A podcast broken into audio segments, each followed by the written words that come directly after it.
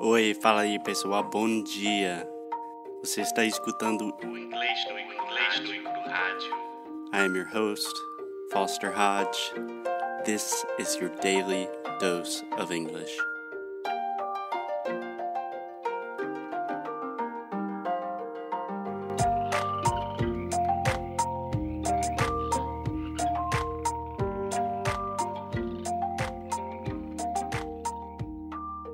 Hey, hey, what's up, guys? Welcome to another episode of English no Rádio.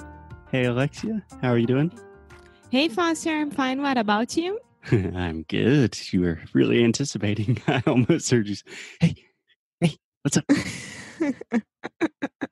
yeah, I was ready. I was born ready. That's why. Born ready. Yes, you were. Cool. So, Alexia, in the last two episodes, we talked about where we went and kind of what we did in 2018. This in this episode today, I just kind of want to take a more retrospective or perhaps introspective, both at the same time, maybe look at 2018. What are some of the things that we did well? What are some of the things that maybe we could do better in 2019? How does that sound to you? Sounds good. Very nice. mi amor. Okay, so I know a lot of people have like New Year's resolutions. Um, maybe you do as well. Personally, I've always been really bad at New Year's res- resolutions and keeping them because I'm lazy and resolutions are hard to keep.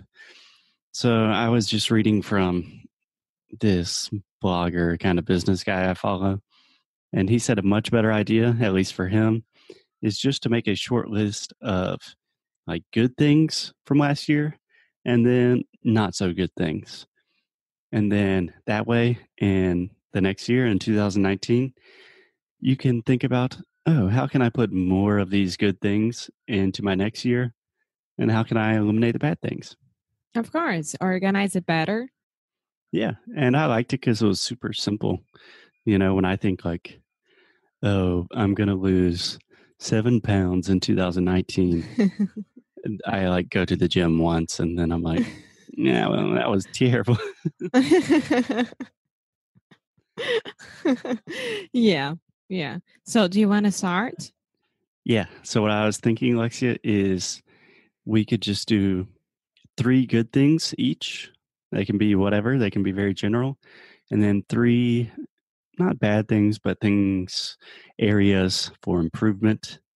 Um, so I was thinking I could just give one, you give one, and then we just go back and forth. Okay, perfect. Go ahead. Cool.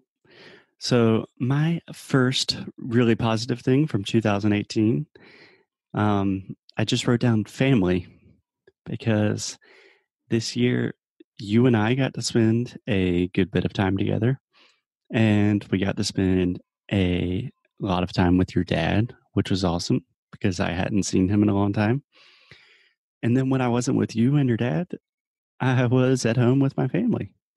So I know technically you and your dad, by the word of the law, are not my family yet, but I absolutely consider you guys my family. So just spending Aw, time with. With loved ones was definitely the most positive thing in my 2018. So cute and so sweet. I feel so dumb right now. You feel so dumb? Yeah, because my good things that I thought they aren't as sweet as you are right now. Well, first of all, I, of course, I am the sweetest person in the world. Second of all, you should feel dumb because the word dumb, we don't pronounce that last B. So that's a silent B. And this is Are you calling me dumb? No, I'm just saying that one mistake was dumb. This is a mistake you make pretty often, like in the word bomb. Bum. Yeah, there's no B at the end. I mean, Yeah. there is, but we don't pronounce it. You guys are really weird sometimes, but we already have a episode talking about it. So Yeah, awesome. So, do you want to give me one of your good things? yes, so I could say travel. hmm Yes. So it's one thing that I love to do, and I love to do with you, and I love to do with me, my dad. Since I no, the last time that we traveled together, my dad and I was when I was 11 years old. So it was really good to travel with him again. And we could know a lot of new places and rediscover places as well hmm for both of us. And Uh, it's amazing. That's awesome. That's awesome. So that was also one of mine, but let me just give you two quick comments, Alexia. First of all, we don't really know places in English. Visit. Yes, we got to visit a lot of new places. This is a super common mistake. You don't make the real mistake of like, oh, do you know Brazil? Brazilians always ask me that. And it should be, have you ever been to Brazil or have you visited Brazil? And the idea of knowing a place is like, I know Spartanburg, my hometown, you know, because I know all the people, I know all the streets, that kind of thing. Okay, got it. Okay. And also, you said rediscover. I knew it. You said rediscover, but it should be discover. Eu pensei, uh, yeah, rediscover. Disca. Uh, Rediscover. okay. Can you do one thing for me, real quick, babe? Say the word nada. Nada, Okay. Say it really slow. nada, Okay. And exaggerate that last sound. Nada. nada, Disca. disca, Perfect. Discovered. rediscover. Thank the gods, all of the gods and all of the universes. okay. So my second one was also travel. Um, it is no secret that I love to travel. And this year we got really? a lot of it. Really? It is that's just a running joke in the podcast, isn't it? That Foster loves to be arrogant about how much he loves to travel. You do Yeah, realize you were fine. on these trips with me. no, no, just from three years from now. yeah, three years ago. Before that, you have a lot uh, more. Yeah. Anyway, that's normally if I get to travel a lot during a year, that will be on my top three list. Okay, what else for you? ah, did you what? Yeah, travel was my second one. Ah, not fair. Um, okay. that's okay. How we grew up as a business. Okay. Um, so the phrasal verb to grow up, we usually use that for people. Um, so to grow up means like you're growing up in terms of maturity or like a child is growing up, right? But if you're talking about a business, we just say grow with no preposition at the end. Might, um, but can I say it like maturity with a business? You could say how we matured as a business. Okay, how we matured as a business. Okay. In what way? What do you mean? Um, because the first year of English no Cru, we kind of like, okay, are we doing this right? Are we um, taking a lot of chances and not working at all? Is this right for us? And I think that this year we had a a clear idea of what we are doing and the things that we are already like organizing in our business and make it work and that's it Yeah, so I agree with you. Um, so business was actually my third point as well, isso não é justo but it is fair because I actually have a surprise with this one, but I'll tell you that later.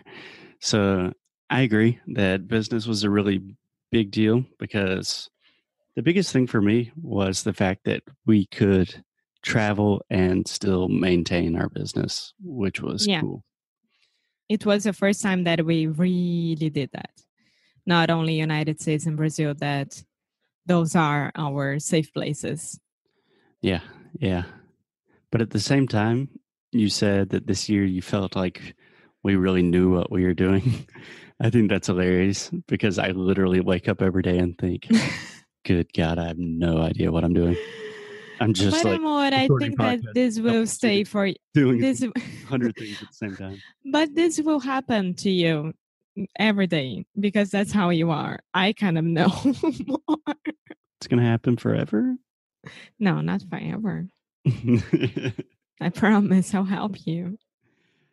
okay. So uh, my top three were family, business, and travel. Yours were travel, business, and And personally, how I put myself into um very very hard situations and and like en- environmental hard situations as well and i could deal with that awesome. Awesome. Yeah. Do you have any examples of getting out Yeah. of your comfort zone a little bit? well the farm in portugal That was definitely a hard place, environmentally, mentally, spiritually. every every single thing so i'm very proud of myself Awesome. I'm very proud of you as well. i'm very proud of you as well amor So, is that something you want to continue in 2019 to keep putting yourself in hard places, or are you now thinking like, no i'm fine I'm good? but I know that I can do it. So if I had to do that again, no problem, I can do it. But if I can't, no, but if I can like avoid, that's fine as well. But I miss those dogs. Oh, I know. I miss all the dogs as well. Okay, Alexia. So, What about your third one? Ah, family, travel, and business. Okay. yeah, I kind of stole yours, but I didn't because we prepared these beforehand. Uh, So, Alexia, just to give you a little prediction for the future, I think in 2019 you will still be in a lot of hard places because I really believe that true learning, true self discovery begins where your comfort zone ends. okay, I have no problem with that. I just like to be comfort at night when I go to sleep. be comfortable. Comfortable. Cool. So, on that last mistake, I think that's a good place to end this episode. And then tomorrow we'll talk about the bad things. Not the bad things, things where we can improve. okay. Bye. Bye bye.